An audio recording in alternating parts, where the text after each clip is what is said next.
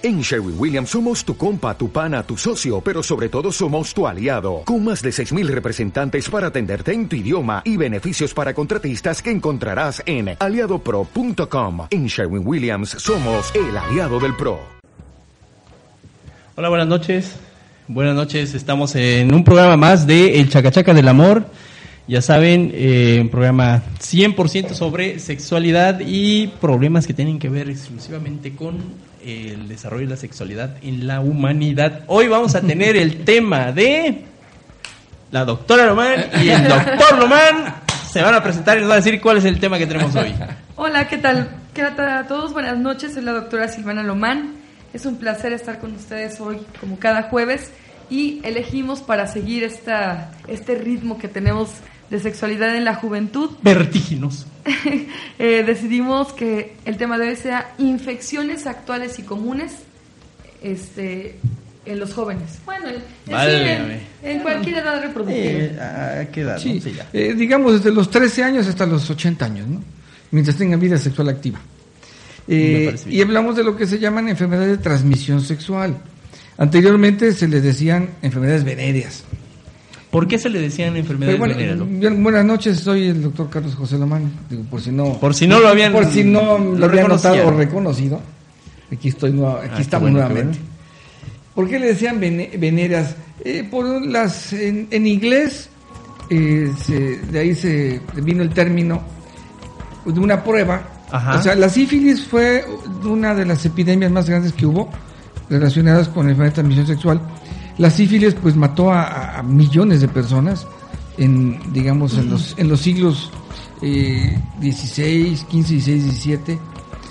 se echaba la culpa en aquella época cuando, se detecta que es la sífilis, todavía en el siglo XIX, 20, en principios, todavía había muchos casos, le decían el mal inglés y el mal francés. O sea, los oh, franceses le echaban la culpa a los ingleses, los ingleses a los franceses. Pero había un intercambio ahí entre... La cochadera entre ingleses y franceses, ahí salió Había todavía Entonces, detectan, en inglés se llaman, eh, la prueba para detectar la sífilis es BDRL. BDRL. Venereal Disease Reactive Lytics. Ah, perfecto. Ese es el nombre de las siglas que conocísimas. Quiero una prueba de BDRL. Se pide todavía en la actualidad, eh, se sigue solicitando. Pero ya no es común. Yo realmente en mis 37 años de médico he visto dos o tres casos de sífilis nada más. Ah, sí. y, en etapas iniciales. No, porque, porque antes había tanto problema, porque es una bacteria, el treponema, y es eh, se mata con penicilina. Pero la penicilina vino apareciendo ya a nivel mundial pues en los 50. Entonces, de ahí para atrás, pues no había cómo matar al... era... era mortal casi un 100%, ¿no? Entonces, sí, porque lo que usted eh, menciona ahorita es importante, ¿no? De dónde viene el término de, de veneria, porque para quienes nos están escuchando, para quienes descarguen el podcast y lo que sea, en algún momento dentro de su eh, mente seguramente o han escuchado, no sé, eh, el término venerio, han de pensar que no es una, les ha de remitir a la idea de que no es algo tan malo. ¿Y si lo es o no lo es? No, mm. venerio de, bueno, ¿te refieres a eso? Ajá, venerio, no que sea bueno, sino más bien han de tener la idea de que no es tan malo. O sea, tengo una enfermedad venérea, ah, significa que no es tan malo. ¿Son malas, sí o no? Eh, mira, bueno, comentábamos lo de la sífilis que en, siglos pasados era mortal. Prácticamente era mortal. Sí, era mala en ese A la aparición de los antibióticos, estas infecciones se pensó en un momento que se iban a desaparecer. Al haber antibióticos, penicilina y matan al, treponema, se iban a acabar. No es cierto, no se han acabado. No son tan peligrosas como antaño. ¿Por qué? La sífilis tiene una ventaja, digamos, dentro de la enfermedad, que su desarrollo es muy lento. Si una persona se contagia de sífilis hoy, y para que le cause la muerte son como 20 años.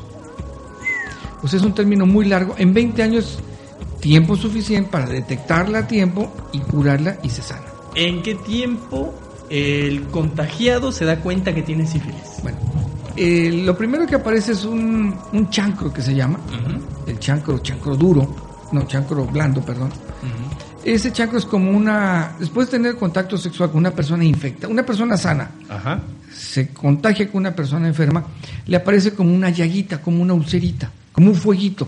Como nafta, por eso es que. Algo así. Poner un ejemplo. Como entendamos, afta, llaga. Exacto. Una ulcerita. Depende, pues si tuvo relaciones orogenitales, o sea, con la boca, pues le puede salir esa llaga en la boca. Ya. Si nada más fue un contacto sexual de órganos genitales, pues puede aparecer en los genitales. Esta llaguita más o menos aparece como entre una y dos semanas después del contacto. Ya. No es inmediata. Tarde de 15 a 20. Eh, entre una, de 7 a 15 días o hasta 20 en aparecer la llaguita. Y esta llaguita no es dolorosa. Un poquito de adorcillo, como son, pero nada más. Pero eso ya es eh, sí, eh, no, inequívoco de que ya. Bueno, hay otros problemas que pueden dar llaguitas. Ajá. No nada más la sífilis. No nada más la sífilis. Pero dice, me voy a atender, ay, como no me moleste, no me duele, pues, voy, al doctor. Esta llaga solita va a sanar. Como en 15 días sanó y ya sin usar ningún medicamento sana solita. Ajá. ¿Qué sucede con esas bacterias? Se van a la sangre. Y entonces empieza su lento, su lento progreso. Se van a alojar en la médula espinal, en los huesos, en el corazón, en todo el organismo se van alojando, se van incubando. Es un proceso muy lento, muy gradual y muy, muy largo. Insisto, una persona para que se muera de sífilis son como 20 años, desde ese primer chancro que le apareció. Ya. Pero ya una vez que el chancro apareció en, en la piel, ya desapareció de la piel, ya en ese momento se puede detectar mediante el examen del BDRL.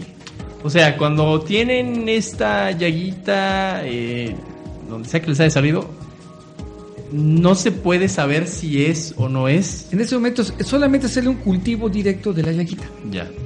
Se hace un cultivo directo buscando el treponema pálido. Y entonces un laboratorio tiene los, tiene los medios de cultivo, que son un poco difíciles hoy en día encontrar. Ya. Porque, porque la de gente difícilmente va cuando tiene la llaga activa. Pues sí. Como no molesta, ahí voy mañana y voy pasado. Y ya cuando quiero, ay, ya se me quitó. Ya, no tengo nada, ya, ya me curé. Clásico. Pero como por ejemplo, para casarse, piden exámenes de salud, ahí se pide esta prueba. En las escuelas llegan a pedir este, este tipo de examen. En los trabajos llegan a pedir el examen. Entonces es un examen muy común. Y uno como médico, cuando alguien tenemos sospecha de que tuvo contacto sexual, que es muy común, y ante la sospecha pedimos un BDR. Ese estudio en nuestro laboratorio vale 50 pesos. Vaya.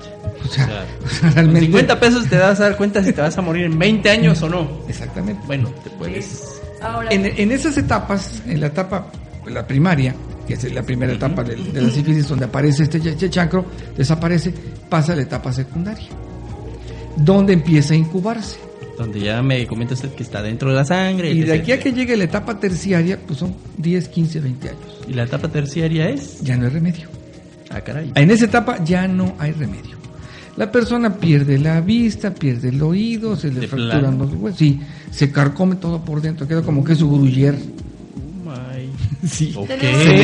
Se le caen las celebridades que han fallecido de esta terrible enfermedad que hoy en día es muy fácil de curar. Por ejemplo, Mozart. Mozart murió de chancro, digo, de, murió de, sífilis, terciaria, sí. Este, y varias personalidades Mozart era un loquillo. Sí, tenía una fuerte adicción al sexo, que en programas siguientes hablaremos de esto. Y bueno, no se sabía cómo, se, cómo prevenirla, cómo tratarla, no había antibióticos. Hablamos de una fase de la medicina donde pues ese tipo de enfermedades cobraban miles de vidas. Pero el día de hoy no queremos hablar precisamente de, la sífilis, es nada más esto como un dato histórico. Sí hay, yo también creo que he visto en mi vida, hasta ahorita en 11 años que llevo ejerciendo, he visto tres casos, y los tres casos curados, desde luego en, etapa inicial. Ah, se cura, actualmente se cura. Sí, eh, siempre y cuando no llegan a la etapa terciaria.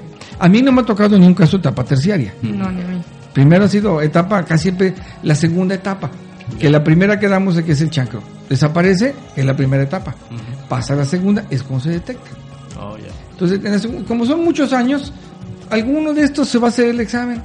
Y entonces si detectamos, ¿sabes qué? Si tiene tratamiento con penicilina, en cualquier tipo de penicilina, hay muchos tipos, sabemos cómo tratarla y al rato hacemos el examen y sale negativo y ya no, no hay problema. Esa persona sigue su vida normal y no pasó a mayores. yo lo que quisiera empezar a hablar, regresándonos un poquito, es cuáles son las enfermedades de transmisión sexual comúnmente llamadas ETS o enfermedades venéreas, que actualmente afectan a la población mundial y en específico de nuestro país y de Jalapa. Resulta que es, cualquier infección que puede transmitirse por vía sexual. Y voy a hablar de las cuatro más comunes. ¿Qué son? La más común en el mundo, y Jalapa no es la excepción, es la candidiasis vaginal. Esta candidiasis es un hongo que en realidad tanto tú como el doctor Román, como Manuel que nos acompaña hoy y como yo tenemos cándida viviendo en nuestra piel. Es un, es un hongo, una levadura que ahí está en cierta manera forma parte de nuestra flora normal, es decir, de, las, de los bichitos que nos protegen. Ya. Pero es, un, es una levadura, es decir, es un hongo oportunista. Entonces, mm. cuando se bajan las defensas por alguna razón, este hongo aprovecha para causar daño. ¡Ataca! Un ejemplo, eh, no sé si han escuchado aquí en la, en, la mesa tú, Serge o Manuel, el dichoso algodoncillo en los bebés. Mm, nunca lo he escuchado, es la primera vez que lo escucho los bebés en la boca. Bueno, es algo bastante común si nos están escuchando varias personas, eh, sobre todo las abuelitas le llaman, ay, al bebé le dio algo, algodoncillo. Es como si, si al momento de tomar leche al bebé se le hubiera pegado una costra de leche en los labios, en la lengua. Da esa apariencia como de algodón blanco, como una capa de algodoncito blanco. Como si fuera el bigotazo de chocomilero, pero blanco. Pero leche blanca. Y esto es porque el bebé, como apenas se está adaptando a, un ambiente lleno de cándida, que es un hongo, bacterias y demás, el bebé a veces tiene un poquito las defensas bajas y entonces esta cándida que normalmente no debería de causarle un problema, le causa una infección. ¿Nacemos con eso o lo adquirimos? Lo adquirimos nos tenemos que adaptar a la cándida desde los primeros meses o sea, nos lo vamos a adquirir porque lo vamos a adquirir. O sea. Es inmunidad adquirida. Ahora, eso es, lo puse como ejemplo en la boca. A todos nos puede dar en la boca. En este caso no es de transmisión sexual porque es un honguito que vive en la piel eh, cercana a la boca y que por las defensas bajas se fue a la boca. Pero hablando específicamente de transmisión sexual, como este honguito está en la piel de todo el cuerpo, puede estar en la piel del pene y en la piel de la vulva pero nunca adentro de la vagina. Ya. Y tampoco adentro del pene, es decir, en la uretra, o este o en la vejiga o este, siempre de manera externa. Siempre debe ser externo. Entonces supongamos que le dio una gripa a la chica ajá. o al chico le dio una gripa. Entonces sus defensas bajaron bastante y de ahí la cándida aprovechó para causar una infección vaginal o una uretritis en el pene. Ya. Esto generalmente no da ningún síntoma, que es aquí el detalle importantísimo. Generalmente da un, ligera, un ligero picor, es decir, una ligera comezón. A veces puede haber un poquito de flujito ligeramente blanquecino, pero a veces nada más enrojecimiento y a veces no se siente absolutamente nada. Entonces, ¿cómo sabes? ¿Qué pasa? Hay que revisarse anualmente, por eso hay tantas campañas de concientización en donde hay que hacernos una vez al año el Papa Nicolau a partir de los 21 años o a partir del año de que empezamos a tener vida sexual activa. Y en el varón, cada año igual y con un médico, que eso no hay tanta concientización para que... No, por ese lado es más eh, del lado de la mujer. Entonces, ¿a qué voy? Generalmente es un hallazgo. Cuando, cuando la paciente va a nuestro consultorio y le tomamos la muestra del papá Nicolau, que es la citología, que hay que tomar una muestra del cervix, o sea, del cuello de la matriz, la mandamos a patología y ahí nos, nos cuenta la patóloga que resulta que está viviendo el honguito adentro y que le está causando inflamación y que le está causando cambios celulares y que el honguito ya está a todo dar instalado o sea, en, la vagina. Eh, está en la piel, de manera externa. Sí. Cuando ya causa problemas es porque ya está adentro. Ya lleva meses viviendo adentro, ya formó una natita blanca y está a todo dar calientito, recibiendo comida y ya dejó de portarse buena onda ya no es parte de la flora normal que nos, que nos defiende, ya es una oh. infección. Está colonizando, así se llama. Hace cuenta que son paracaidistas que llegan y se apropian de todo eso y empiezan a, dar, a, comerse a las bacterias y a los virus que deberían estar en equilibrio. El hongo, en este caso la, la, la cándida, o cualquier hongo en general, requiere tres factores para que se multiplique. Son calor, humedad y oscuridad. Y los órganos sexuales pues tienen las tres, las tres pues sí, Ahí van.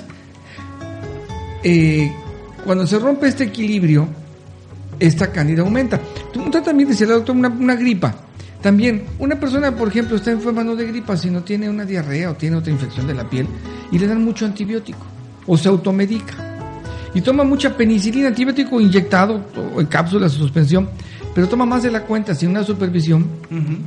Y como la penicilina está hecha a base de hongos, es como abonar a la cándida y al rato resulta que el, paciente empieza con mucha comezón, empieza con mucho flujo y empiezan hasta el pleito en la pareja, con quien te metiste, con quien te acostaste, ¿no? Fue porque tomó mucho antibiótico. Ya, ya, o sea, no, tampoco es para echar la culpa por... ¿Qué, otras causas provocan la cándida? Los diabéticos, por ejemplo. Ah, Nos hemos dado cuenta en muchos casos de los diabéticos que de repente dicen, ay, es que, eh, el, por ejemplo, el varón eh, o la mujer, es que me da mucha comezón en mi parte. Bueno, una pomada, un tratamiento, pasan 20 días, un mes, dos meses, tres, y le vuelve, oye, me volvió. Cuando empiezas a ser repetido, ojo, vamos a hacer un examen de glucosa. Y en un porcentaje muy alto ya son diabéticos. Y el primer síntoma del diabético llega a ser la cándida. Va, es detectable así. o sea, nos ha tocado en muchos casos. Sin ¿eh? que tenga relaciones. o sea, nada más por ser diabético, en ese sentido, uno de los causas puede pasar esto. Otras causas una niña, una, una, niña o un niño van al baño a orinar, no se secan esa orina, la niña se seca para adelante, el niño nada más se sacude el pene y no seca la orina, y esa orina con el calor, volvemos, humedad, se queda ahí en, el, en los órganos sexuales y el hongo vuelve a crecer. Y son bebés, personas mayores de edad. en cualquier momento, una pareja, unos novios, por ejemplo, que es también común los novios están en el peno agasaje, se están ahí acariciando, se excitan, se humedecen por la excitación, aunque no tengan relaciones sexuales. La humedad se quedó ahí. Es muy difícil que unos novios digan, a ver, me voy a secar. O que diga, o que diga la chica o que diga el chico, me voy a secar porque estoy mojando. No, no, o sea, se, aguanta uno al decir esas como que nos da pena decir me estoy mojando. Pero esa humedad se va a quedar ahí un buen rato. Se separan los novios, o sea, no tuvieron contacto íntimo, nunca tuvieron íntimo nada, fue nada más el puro eh, agasaje, la excitación, se dejan de ver, no van al baño, se quedan varias horas con esa humedad excesiva. Y tengo por seguro que ese mismo día o el siguiente día ya apareció el hongo. Vaya, eh, o sea, aparece, es, es muy fácil. Es muy fácil, muy fácil. Por eso puse este ejemplo de los bebés, los bebés que acaban de nacer, que se están adaptando a, nuestros bichitos del mundo exterior, porque en la pancita de mamá estaban en un ambiente completamente estéril, les puede dar en la boquita y no tuvieron ningún contacto sexual. Ahora, si ya, si ya tiene hongo alguno de los dos, que no fue por relaciones sexuales, pero ya lo tuvo por alguna causa que dijimos, si esa persona tiene el hongo y tiene relaciones sexuales, sí se lo va a contagiar la pareja. Porque Ahí sí lo contagia. Ya es una cándida que ya dijimos, ya se pasó del otro, del otro bando. Dejó de ser buena onda y se está aprovechando. O sea, quiero entender entonces que en una pareja, si uno ya tiene esta enfermedad y la otra persona no la ha desarrollado, o sea, sí la tiene ahí de manera latente, pero no la ha desarrollado, tienen relaciones sexuales, inmediatamente este detona eh, lo latente en la otra, pero así. Sí, pero de volada. Y recordemos que muchas veces la gran mayoría de las veces no hay síntomas o son síntomas que pasan desapercibidos. Eh, la, comezón es leve y entonces es muy común que se autorreceten pomadas para rosaduras. Oh, La dichosa pasta al azar, este, capen, vaya, hoy en cosas día cosas que no van a servir, pues. Pues le van a quitar la comezón, que es lo que el paciente busca, pero no lo van a curar. O sea, lo interno es... Entonces que quede muy claro. o para las niñas bien, ¿no? Ah, hay anuncio de la niña. Cosa, pero bueno, lo importante es, ya se detonó esta enfermedad, este hongo, ¿qué es lo peor que puede pasar? Pues para allá iba. Eh, si uno no se hace el chequeo porque no tuvo síntomas o porque los síntomas se los quitó con la pomada que vio en la tele eh, o porque la que le dijo el vecino, entonces si no se hace su chequeo anal, que es el que estoy estaba mencionando que era muy importante, no se va a dar cuenta al varón muy rara vez le da síntomas y entonces van a pasar los años y le puede ocasionar displasia. Es decir, las células normales en nuestro cuerpo tienen, tienen que estar lisitas, parejitas, contentas, felices. Cuando llevan muchos meses la cándida ahí en las células de la vagina y del cervix, causando inflamación, como decía el doctor Lomán, como de paracaidistas, este, llevan ahí como un minero.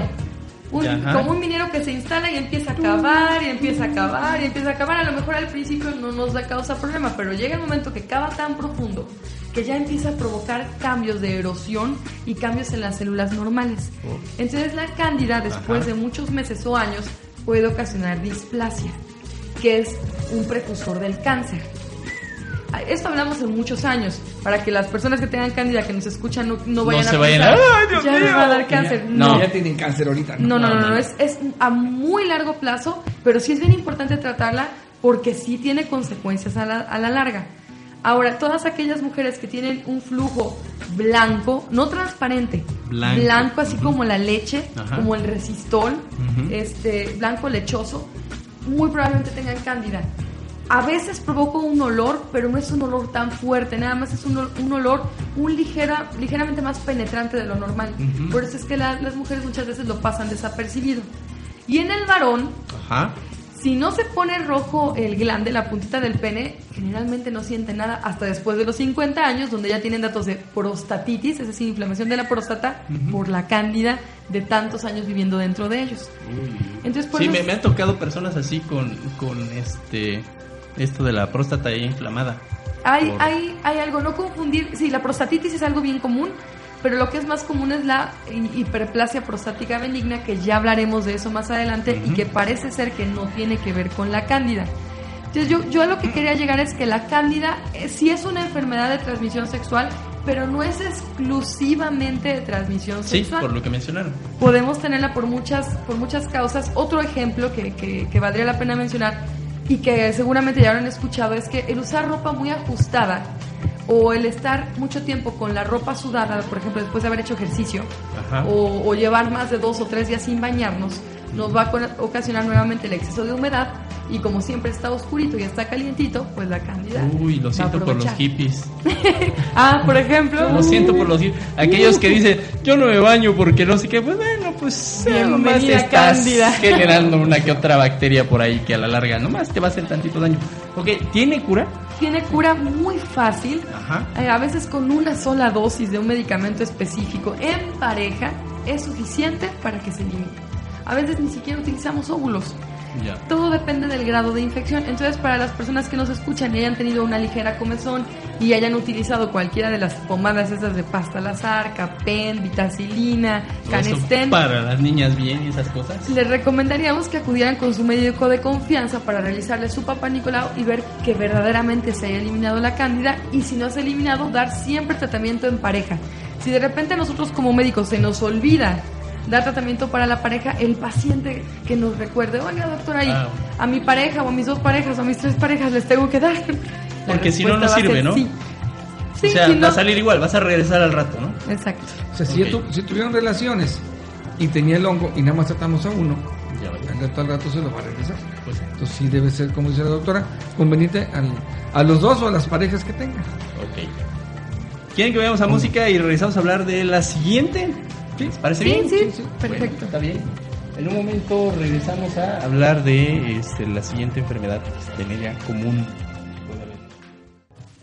Hemos regresado a seguir hablando sobre las enfermedades de transmisión sexual más, eh, tal vez no todas sean tan comunes, pero eh, digamos que una vez que te dan, ya no hay vuelta atrás. Ah, no es cierto.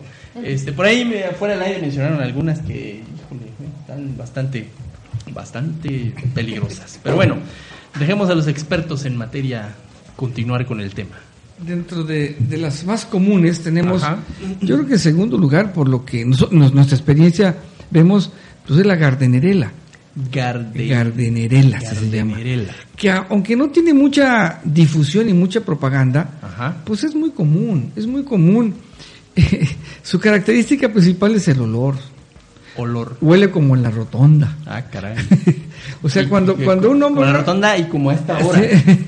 Cuando un hombre o una mujer tiene un olor de esos, que es muy común que digan huele a pescado, huele a sardina, huele a pescadería, es el olor típico de la gardenerela. Gardenerela. Es muy común, pero como que no se le ha hecho mucho, mucho énfasis. Pero en los exámenes de Papa Nicolau que, que vemos, es bien común que encontremos gardenerela. La gardenerela es un germen que se encuentra en el agua. Oh, bueno. Entonces, para empezar, si no lavamos los tinacos, si me metía, puede ser, mira, en el mar, en el río, en la laguna, en la alberca, en mis las albercas, esos calderos de. Entonces, en, un, en un río puede haber también. Sí, obviamente. En una laguna, en el mar. Entonces, este germen se encuentra donde hay agua. No significa que esté todos los, todo el agua esté contaminada, no. O sea, es tan común como la anterior, como... Es, sí, es tan común como la anterior. Y el, problema principal es el olor tan desagradable. Pero muchas veces tienen ya tanto tiempo con su canela que se acostumbran al olor. Y entonces ponen desodorantes íntimos. no son franceses, ¿eh, amigas? En serio, este. Entonces si huelen feo de ahí, no son franceses. Se ponen desodorantes. Desodorantes, se bañan, eh, se, se, bañan más seguido. Pero pues si el problema es en el agua. Híjole. Los tratamientos aquí, una ventaja es que los tratamientos para la garnerela son los antiparasitarios, los antiamibianos. Y si la gente acostumbra a desparasitarse, a tomar paramibas, pues va a acabar con la garnerela y el problema se acabó. Es muy sencillo combatirlo, afortunadamente. Ahora, en cuanto a la garnerela, se está bien pronunciarla de las dos maneras. Gardenerela, porque lleva una D y luego seguida de una N, o Gardnerela. Como Garden. Yo le digo más Gardnerela y el doctor le dice más Gardenerela. Es la misma, se escribe así y está bien pronunciada de las, de las dos maneras. Eso es la infección bacteriana más común en todo el mundo. Este, eh, hay una incidencia mayor en clima caluroso pero no es específica del clima caluroso, no es exclusiva. Y la Gardnerella, eh, pues sí es un patógeno, es una bacteria que no forma parte de nuestra flora normal, a diferencia de la cándida, que es un honguito que decíamos que sí forma parte la de, cándida y la gardenia nos traen locos. Entonces la gardenia no debe de estar de, de, manera normal en nuestra piel, ni tampoco en nuestra vagina, ni tampoco en la uretra del varón.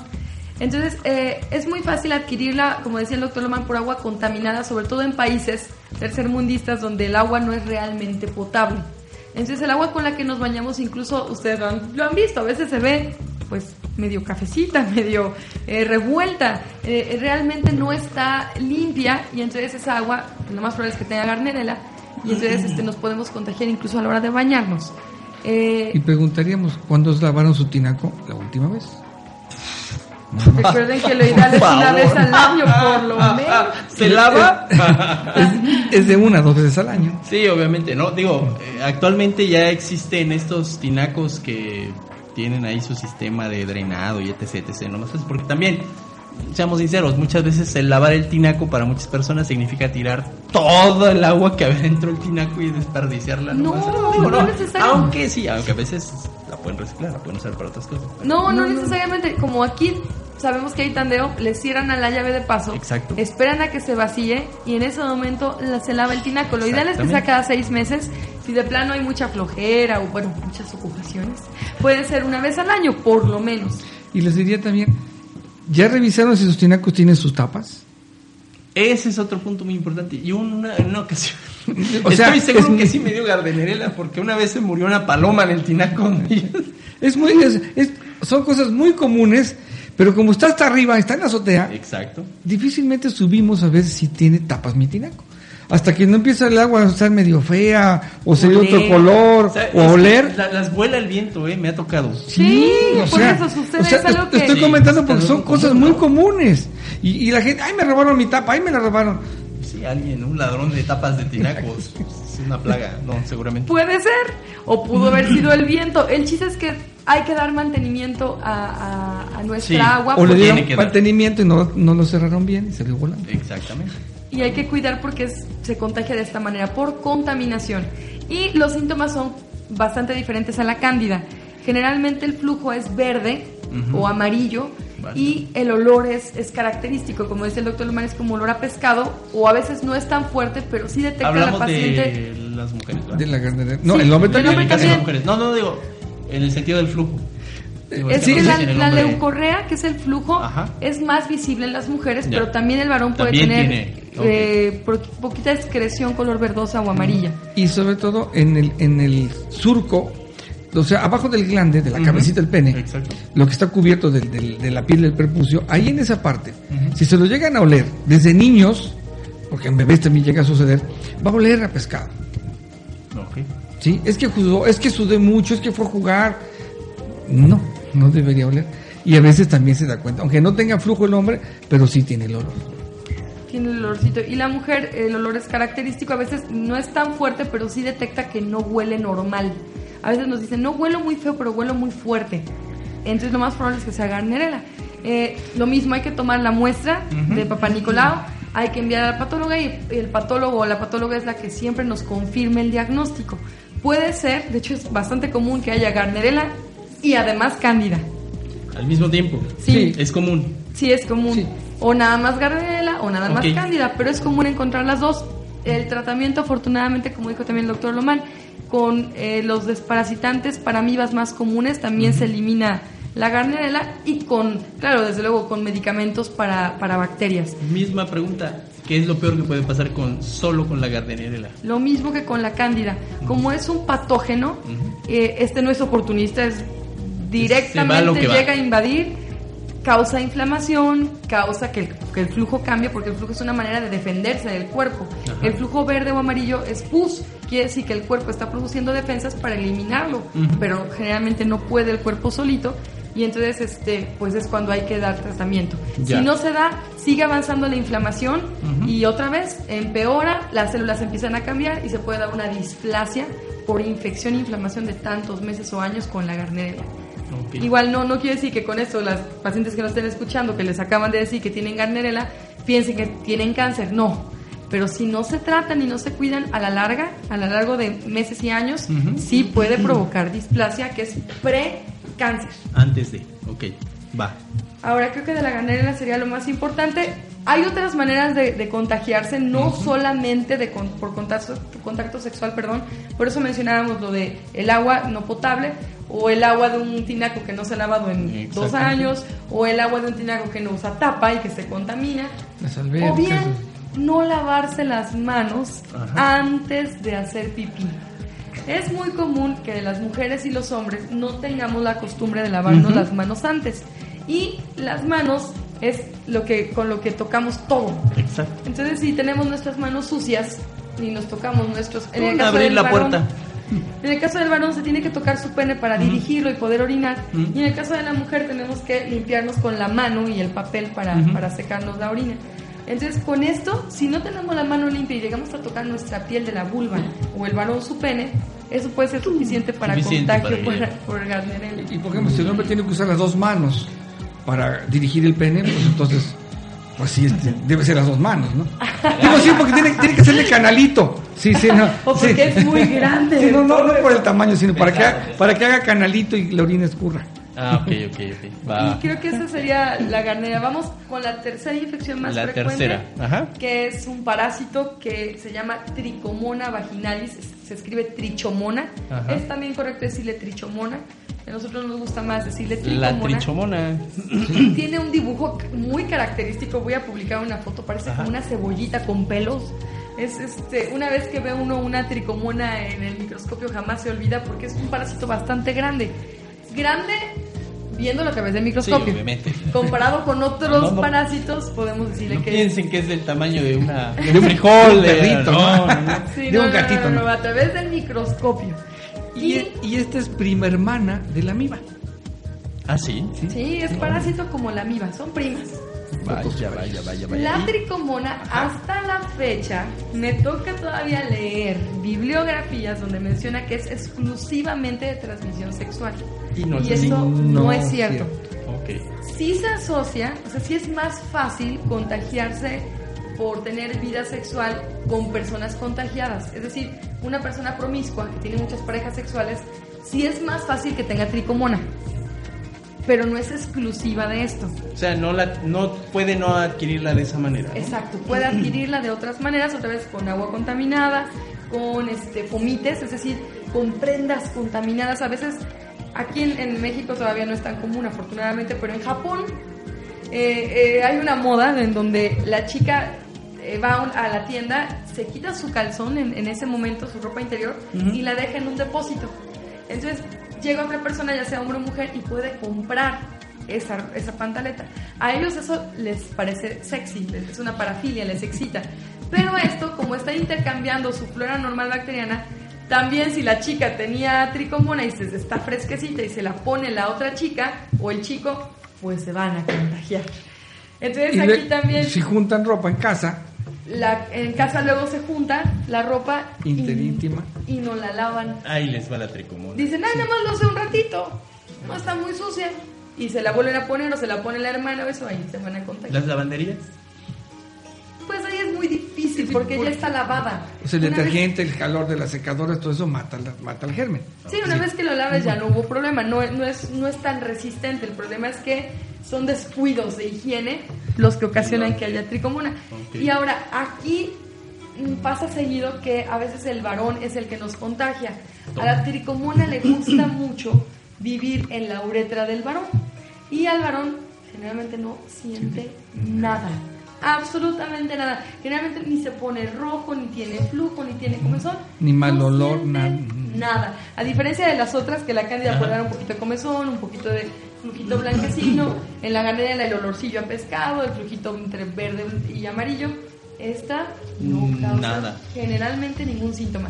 Y entonces el hombre es portador es decir, tiene la tricomona y como no es flora normal, es decir, es un parásito que no debe de vivir en nosotros, el hombre que tiene relaciones sexuales sin condón, o sea, sin protección, con muchas mujeres puede estar contagiándolas.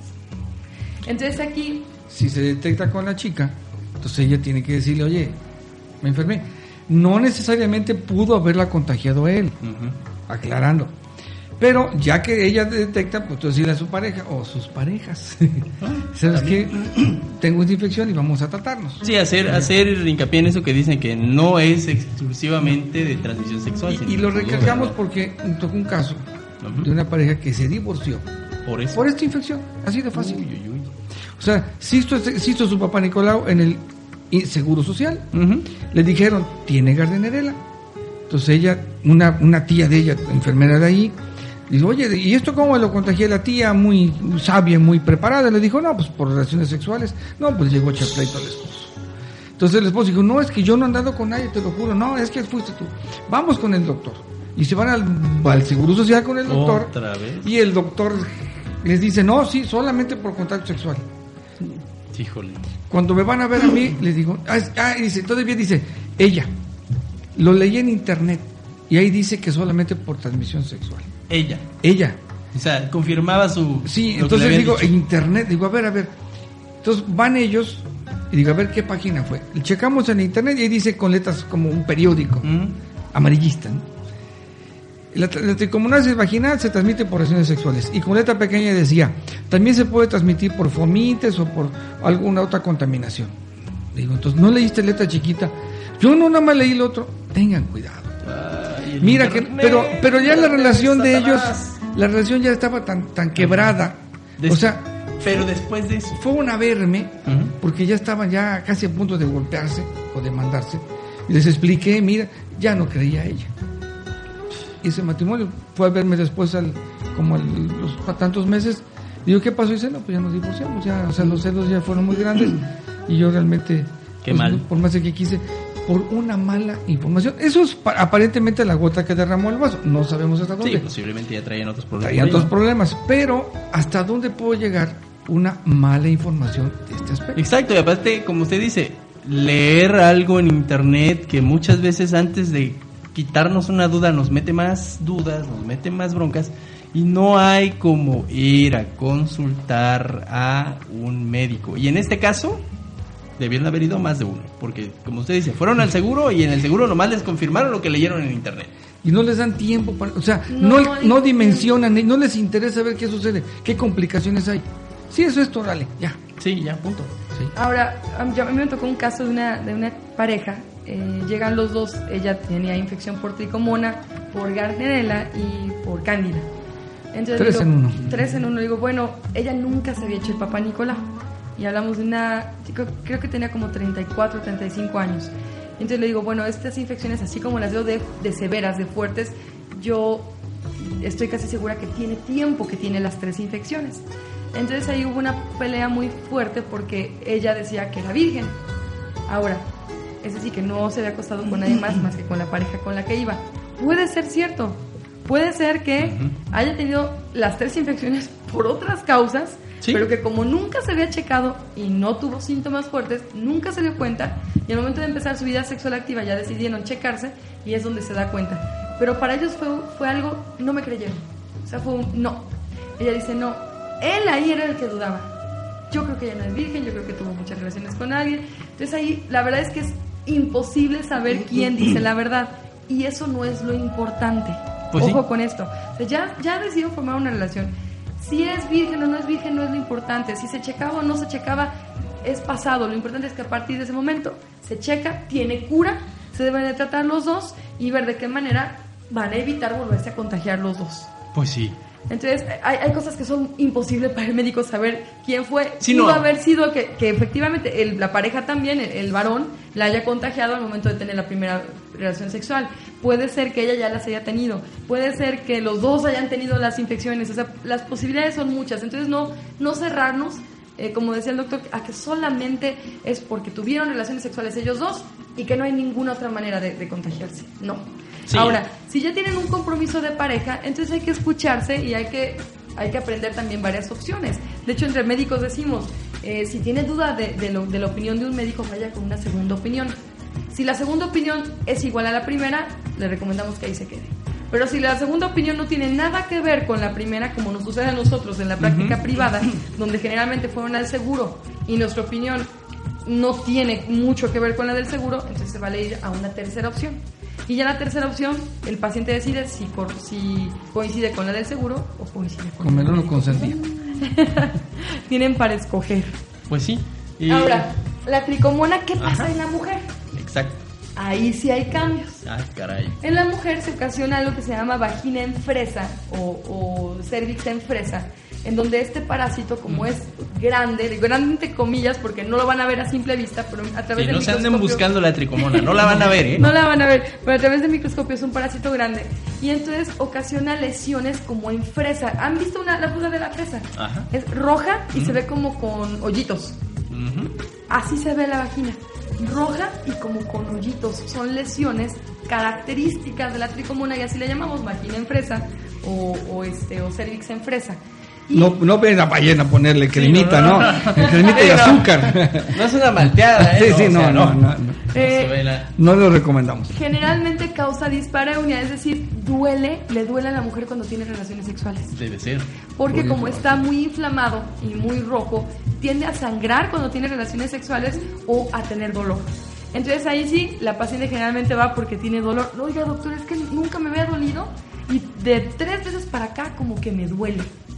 Entonces, la buena noticia es que tiene cura fácil. De hecho, a veces desde el momento de tomar Papa Nicolau, como es algo muy característico la lesión, a veces les empezamos el tratamiento desde la toma del Papa Nicolau. A veces no, a veces nos esperamos hasta que llegue el resultado para estar completamente seguros y damos tratamiento. Nuevamente, el tratamiento es un desparasitante que es también bien sencillo de tomar. Hay hasta tomas de un solo día. Siempre se da en pareja y, y la tasa de curación es altísima. Se curan, es fácil curarse. Complicaciones las mismas que las dos anteriores. Si no se trata, se tratan, se los va a cargar el displasia y después cáncer. Y vamos con la número 4. Vamos con la número ¿Quieren que vayamos a música y regresamos a la 4 o vamos directo a la 4? Lo que ustedes digan. ¿eh? Si quieren, pues música. música y regresamos, con el plato fuerte. Con la mera, mera de todas las enfermedades que la más sí el, yo la más esta sí se mueren todos nomás con mencionar el nombre no, sí se, no es cierto regresamos ahorita ya regresamos a ay el eco otra vez. Don't Stop Me Now bueno. sí escuchamos a Don't Stop Me Now de Freddie Mercury que murió por una enfermedad de transición sexual. Digo, para variar tantito. Falleció por VIH, pero muy ad hoc al, al tema de hoy. Digo que algo tan común, ¿verdad? Y de ese, de ese VIH, pues vamos a tener que hablar un programa casi especial. Un programa especial de VIH. Eh, ya no es lo mismo que le pasó a nuestro querido Freddie Mercury. A esa generación, pues sí les fue muy mal. Hoy en día ya no, no les va tan mal. Pero sí, hay que, hay que aclarar muchas situaciones que hay mucho mito alrededor Exactamente. Entonces vamos, y eso requerimos un poco más de tiempo, ahorita ya realmente se nos está acabando y todavía nos falta hablar de algo más frecuente. El SIDA, sí hay SIDA, pero no es tan frecuente como otras enfermedades. Como pensamos. Exactamente. Tenemos de, otras enfermedades frecuentes en nuestro medio, pues tenemos la, el, la el torulopsis es otro tipo, otro tipo de hongo, así como la cándida es otra variedad de hongo. Casi lo mismo que la cándida, pero menos frecuente. El tratamiento es el mismo que el de la cándida. El mismito. Da menos síntomas, todavía es más difícil percibir. Todavía la cándida se puede notar, la turolopsis no se puede notar. Y la turolopsis también es parte de nuestra flora normal bacteriana, es decir, es un... O sea, hombres y mujeres la tenemos. Es una levadura que vive en el sistema gastrointestinal, en la piel, y ahí no nos hace daño, pero de repente, lo mismo que la cándida, por algunas variaciones, nos afecta. Nada más que, por ejemplo, la cándida para causar una inflamación eh, tarda más o menos de uno a seis meses, y este el torulopsis puede tardar de seis meses a un año. Sea, es mucho más lento. Sí, es mucho más lento para causar inflamación y daño. Y tenemos otro, el bacilo de Doder, bueno, el bacilo de Doderline es un bacilo también de la flora normal bacteriana de, la mujer. Ah, la mujer debe tener el bacilo de Doderline, es necesario que lo tenga porque se alimenta de hongos, se alimenta de virus. Pero cuando este, este bacilo crece de más, ya se convierte en infección. Y también... O sea, se hace cuenta que lo tenemos como de, por decirte, ejemplificando, que mide un centímetro. Ajá. Y ese bacilo de Oderlein. El mismo bacilo, cuando mide 10 centímetros, ya no es bacilo de Oderlein. Ya es Leptotrix. Leptotrix. Ah, y si llega a crecer, o sea, digo... en esa comparación, sí, llega a crecer. llega a duplicarse mucho de manera... Y no da tampoco ningún síntoma. Inclusive está un flujillo está transparente, clarito, puede ser. ¿Cómo son detectables eh, tanto el anterior como Papa Nicolás? Solo con Papa Nicolás. El cultivos y el y este con cultivos, pero el Papa Nicolás preferimos el Papa Nicolás porque ahí se detecta y aparte estamos revisando células malignas, buscando células inflamatorias que en un cultivo solamente va a haber bacterias u hongos. ¿Y en el caso de los hombres? Uh, es una buena pregunta. Este, este, en este caso los hombres es dificilísimo detectarlo. Pero el hombre sí la puede, la puede se puede transmitir. ¿El hombre la puede transmitir por ser portador? No, no ahí, sí. Ese vacilo solamente vive en la vagina. Ah, bueno, el, Leptotrix es, es, una enfermedad ah, bacteriana exclusiva de la mujer porque forma parte de nuestra flora normal, pero cuando esa flora normal, por alguna razón, o sea, amigo, si tienes Leptotrix, amigo, entonces no eres amigo, eres amiga. Lo que pasa es que si ella tiene Leptotrix y tiene relaciones, el hombre la puede tener. Y si curan a ella y él tiene relaciones, se la va a regresar. o, si, va con otra, pues le contagia a otra. ¿Y cómo, y cómo la detectas el nombre, Leptotrix? Pues a, veces cuando sospechamos de una infección en el varón, hacemos un este, espermocultivo y un urocultivo. Como el varón comparte la uretra para expulsar tanto orina como semen, hacemos los dos cultivos y con eso ya podemos saber. O un una citología de el exudado uretral. Un papá Nicolau del hombre, más o menos. Sí, se le toma una muestra de la uretra con un cepillito especial y se... Se mete... Nada más imaginarlo ya me dolió. Se cultiva y se hace una citología como el papá Nicolau en la mujer para ver ah, qué células tiene. Aquí lo ideal es dar tratamiento en pareja para que se Siempre, en este, eh, bueno, desde que mencionaron la primera que era la... La cándida. La cándida, doña cándida, exacto. Sí. De ahí en adelante, lo ideal es que todos los tratamientos sean en pareja. Eh, Todos, todos, todos. Entre dos, entre tres, entre Sí, los que sean. Los que estén ahí inmiscuidos. Ahora, pasa algo bien frecuente. Eh, muchas mujeres se sienten mal cuando tienen estas infecciones. ¿Por qué? Porque piensan que son sucias, piensan que como si fueran prostitutas, como si hubieran hecho algo malo, eh, que es pecado, que algo no está bien, y, o que la pareja las contagió, o que ellas están haciendo algo mal. Entonces causa mucha resistencia y muchas mujeres no se quieren tratar. Y muchas mujeres no quieren hacerse el papá Nicolau por lo mismo. Porque es que a fulanita de tal le salió una tal cándida, doctora. Y pues eso es bien malo. O sea, sí, les han tocado pacientes así. Muchas. Entonces, doctora, es bien malo. Que no, digo, no, no es malo, ya les expliqué que es así. Bueno, sí, pero pues ya seamos honestas. Esto, este bicho no nada nada más porque sí. Yo, yo la verdad es que me porto bien. Entonces yo no tengo por qué tener esas cosas. Y entonces aunque les expliquemos con imágenes, les expliquemos con artículos, les expliquemos... Con naranjas y manzanas. Sí, así bonito como es, eh, la persona sigue teniendo dudas. Dice, bueno, ¿y qué tal si no? ¿Y qué tal si a mí no, no lo tengo? ¿Qué tal si mi esposo se pasó de listo? No, yo creo que yo no me contagié por el agua, se me hace que este hombre anda de infiel. Y entonces empieza a haber problemas severos en la pareja por falta de información por falta de manejar este tema así más abiertamente y que y también por parte de, muchos médicos que no se dan el tiempo de explicar al paciente porque está tardado. Imagínate ahorita, nos tardamos una hora en hablar de lo más común y generalmente el, médico... De cuatro nada más. Nos, no, y nos falta la cuarta. Ahorita mencionamos otras dos, la, la, una cuarta y una quinta, pero no entra dentro de las que queríamos hablar porque vamos a tener que dedicarle un programa aparte a la que sigan. El número 4 en el top de enfermedades de transmisión sexual en México y en el mundo es el virus del papiloma humano. Tómala, esa está, rayos láser dispara, y esa sí es barata todo. Ya hablamos de, una, de, dos hongos, ya hablamos de dos bacterias, hablamos de un parásito y es el primer virus que vamos a mencionar. Es, el, Mexican Got Talent de las enfermedades. No, es a nivel mundial. a nivel mundial. Mundial, mundial. Y tenemos que dedicarle un, programa específico al virus del papiloma humano, que yo creo que será con lo que empezaremos eh, dentro de ocho días, por todo lo que causa y hay, hay mucho de qué hablar del virus del papiloma. Ok, hace rato dijiste algo muy importante cuando yo les pregunté sobre si los pacientes tenían cierta resistencia a querer ser, vaya, explicados en este sentido con estas enfermedades. Esto en el caso de usted, doctor, porque es el que tiene más experiencia y también Silvana, lleva 11 años como médico, ¿ha cambiado con las generaciones? Es decir, es común que las personas de edad avanzada este, tengan este miedo, este rollo atravesado ahí con el Papa Nicolau. En las, en las mujeres más jóvenes, ¿entienden más fácil? ¿Aceptan más fácilmente este...? Sí, sí, sí, definitivamente. Sí, los hombres ya de edad más avanzada, pues son entre el machismo y entre el miedo. No, no, yo, no, yo, yo, ¿para qué? Un tratamiento. Lo cual es bueno, ¿no? Digo. No, no, no, O sea, el hombre. No, no, no, en el sentido de las generaciones nuevas ah, ya están entendiendo que Hoy, que ellos buscan tratarse así. Mejor. Y dicen, no, pues yo sí tuve.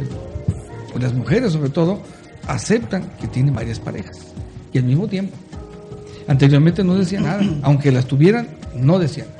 Y tratarse, no. Y que la, y que la revisaran, menos. Sí, menos, ¿no? Yo tengo pacientes que tienen 15, 20 años que no se Papá Nicolau. Sí, como los que comentaban que no, que se ponían de necios de que no. ¿Cómo? Ah, yo para, mí que mi pareja fue la que anduvo de. Es que yo no tengo relaciones, ¿para qué me lo hago si yo no tengo relaciones? ¿Para qué me hago el Papá decía que era virgen y que cómo se había Si yo soy virgen, tengo 35 años, ¿para qué me lo hago? Entonces, por eso siempre recalcamos que el Papá Nicolau es a partir de los 21 años de preferencia, aunque nunca se haya tenido vida sexual, y no van a perder la virginidad. Con el estudio hay maneras ahora de hacerlo para no perder la virginidad. Ahora, si quiere, perder, si quiere perder antes el Papá Nicolau, pues ya que vaya con el galán y ya que... no, pues ya perdieron la garantía. Y que le diga, quítamelo para que me haga el Papá Nicolau. bueno, ya quitaron el gusto, ¿no? de garantía, ya, ya cayó ahí. Lo que sí veo es que incluso ahora eh, los mayores de 30 años generalmente, hablando de, 2015, siguen teniendo esta renuencia, sobre todo el varón al yo no voy a tomarme nada. O sea, yo estoy seguro que yo no fui y yo no me tomo nada. Y no tengo yo ningún malestar. Y como decía la doctora, algunas enfermedades los hombres no sentimos nada. Exacto, eso es lo que... Y como yo no, tengo nada, no, lo me lo voy a tomar? A mí, mi mujer nada más quiere que tome yo, pero no, yo no tengo nada. Y yo les digo, bueno, que venga a consulta o que escuche el programa para que... ¿Yo para qué?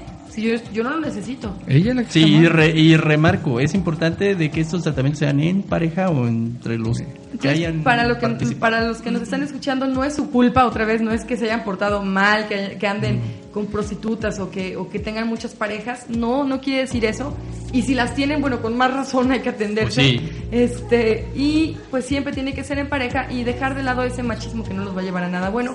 Porque desafortunadamente la noticia para los varones es que después de los 50 años, si no, te, si no se trataron estas infecciones porque no tuvieron síntomas, van a tener síntomas y feos. Prostáticos. Prostatitis. cáncer de próstata y muchas cosas que están directamente relacionadas con estas infecciones repetitivas. No de jovencitos. Sí.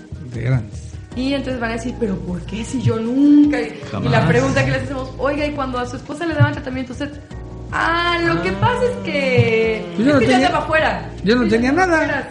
no, este, no, nunca me dijo que me lo tomara. Y la esposa, sí, sí te dije, no, no, nunca me dijiste. Maldita, por tu culpa me voy a... no. Entonces, este, cambiar este tipo de conceptos en la mujer, el saber que hay otras maneras de contagiarse y que si yo tengo Garnerella, Cándida, Tricomona, este, Torlopsis, cualquiera de esas infecciones, no sentirme que soy mala, no sentirme culpable, no sentirme que no merezco nada, no sentirme que voy a morir, no sentir que tengo cáncer. Suena divorciar como su no, no este. llegar a echarle bronca al, esposo, a la pareja, al novio, a los novios, de, de oye, maldito, y tú me. O sea, no, no, no.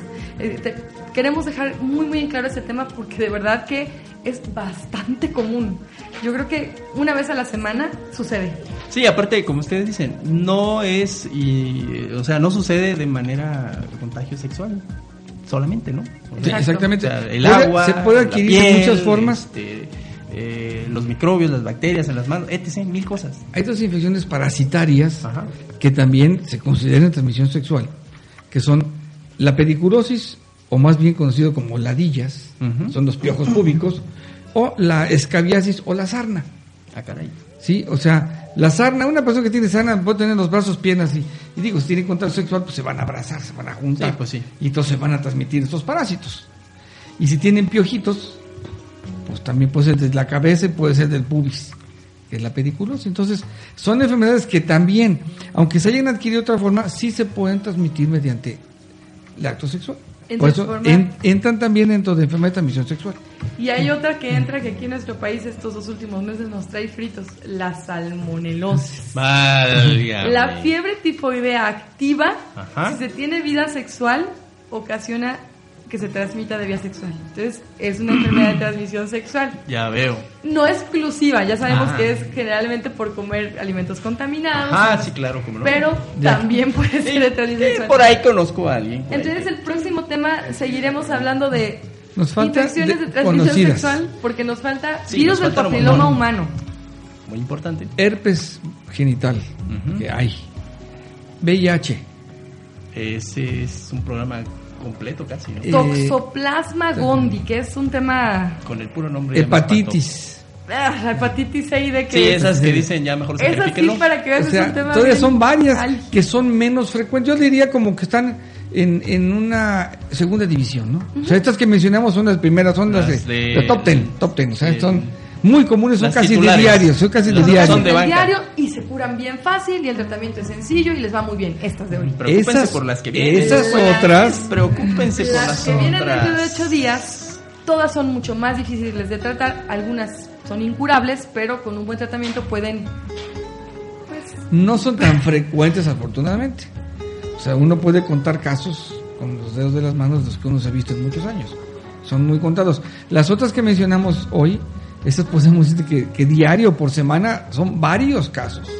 Varios, o sea, no uno, son varios casos por semana. Sí, por, nosotros. por lo que explicaron, ¿no? Y los otros, de virus papiloma, ese también es más frecuente, más no tanto como las otras. Y ya VIH, hepatitis, ya son más, más raras, pero sí los hay. Sí hay y aquí hay. Ojalá traigan estadísticas y cosas así para ver cómo anda. aquí en México el problema es que no hay estadísticas muy confiables. ¿En quién confía uno? ¿Quién bueno, de ustedes. Sí, de bueno, nuestra experiencia personal, sí. En, la ciudad, ¿no? Digo. O sea, una estadística, pues es de acuerdo a nuestro volumen de pacientes. Y, por eso lo comentamos nosotros, en base a nuestra experiencia. Sí, porque siempre pasa el que dice, ay, a mí no me va a pasar. ¿No? Así de, no, no, o sea, sí pasa y vaya, tres de diez personas, por poner ejemplo, ¿no? Entonces, pues los invitamos a, seguirnos en nuestras redes sociales. Les recordamos que en Facebook estamos como el Chacachaca del Amor, en Twitter estamos como arroba Chacachaca del Amor y eh, me pueden seguir en Médica Integral Sakura en el teléfono 186 2572. Doctor. Eh, a mí me encuentran en el, complejo médico Arboledas, unidad médica Arboledas, ahí en el sumidero, en el 810-0138. Con todo gusto los vemos. Saludos de despedida. Bueno, mi esposa ya le preguntaba yo que qué pasó, si me va a casar conmigo otra vez o no. Dice que lo está pensando. Todavía no recibimos respuesta. Todavía, no me responde, todavía no. Le digo, le digo. Y dice, ¿Ya hubo serenata? Tengo que. No, no. salimos de viaje hace rato. Bueno, la pasamos toda. Está bien, está bien, Y este. Bien, bien, estoy reconfortado. ¿Flores? Flores, pues nada más le digo flores.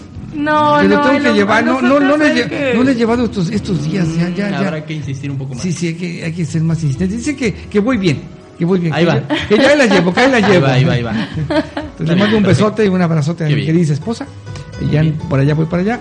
Eh, mi hija Paulina y mi hijo Juan Pablo eh, pues, estaban en un evento, tenían una, una pijamada. No, pues, su curso de verano. Con los niños, están medio porno, pues son con niños de, de 5 años a 11 años. Pornografía 3X. infantil. Y un saludo a todos nuestros radioescucha, como siempre, a todas las partes del mundo donde nos escuchan, este, a nuestros pacientes, a mis amigos, les mando un fuerte abrazo y un fuerte beso, a Manuel por ser este pues un coach incansable del programa y este y a mi mami que quiero mucho y que hoy nos la pasamos genial. Y a ti Serge, mil gracias uh, por tu entusiasmo. Uh. Y al buen Vic que nos abandona, pero, eh, pero aquí está. El, de, pues el deporte, ¿qué quiso que diga? El deporte, como si fuera tan importante. ¿Para qué haces deporte? deporte. Sí, sí, es cierto. No le hagas caso a la doctora.